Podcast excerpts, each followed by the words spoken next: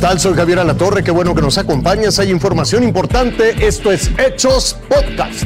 Yo soy Jorge Zarza y estos son los hechos aquí y ahora. El presidente de México, Andrés Manuel López Obrador, ha informado que las secretarías de Marina y la Secretaría de la Defensa Nacional están atentas a la evolución del huracán Rick. Ya está al tanto la directora de Protección Civil, Laura Velázquez.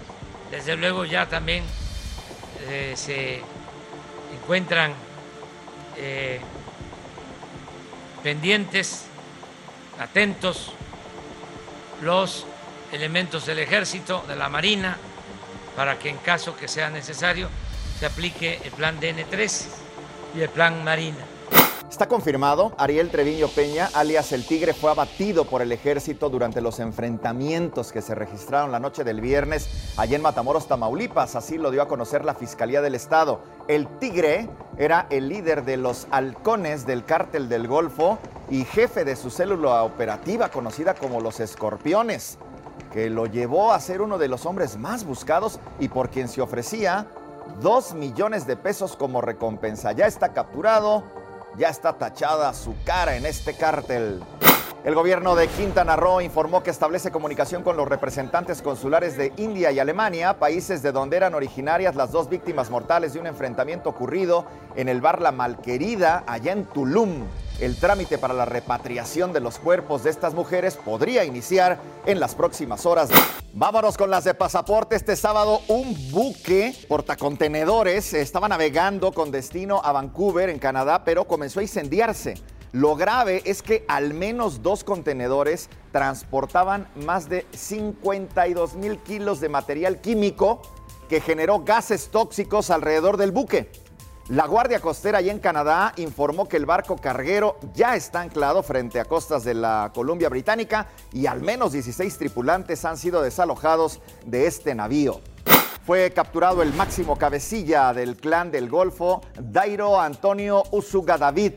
Lo conocen como Otoniel. La aprehensión ocurrió en el Cerro del Yoki, esto es en Colombia. Tenía 122 órdenes de captura y por lo menos siete medidas de aseguramiento por delitos como homicidio, secuestro y terrorismo, entre muchos otros. La vicepresidenta de Colombia, Marta Lucía Ramírez, se reunió en los jardines del Vaticano con Gloria Cecilia Narváez, esta religiosa colombiana quien estuvo secuestrada por cuatro años. La religiosa fue capturada por un grupo yihadista en Burkina Faso allá en el 2017 y para liberarla tuvieron que gestionar y participar varios países. Ya está libre. Durante su ceremonia de nombramiento, el gobernador de la provincia iraní de Azerbaiyán Oriental fue abofeteado por un hombre que irrumpió en el escenario. El responsable del ataque es miembro de la Guardia Revolucionaria iraní, al igual que el gobernador. Todavía se desconoce el motivo de esta bofetada. Tome nota, inicia la vacunación contra COVID-19 a adolescentes de 12 a 17 años con alguna enfermedad crónica grave. Deberán acudir a la sede que se indicará mediante un mensaje de texto. Esta jornada de vacunación concluye el jueves y deberán acudir con el registro de vacunación y también con su certificado de la enfermedad que presenten aquellos que van a solicitar la dosis de esta vacuna. Ya está la vacuna para adolescentes de 12 a 17. Lo invito a que siga con nosotros mañana con detalles de más información que justo ahora está en desarrollo.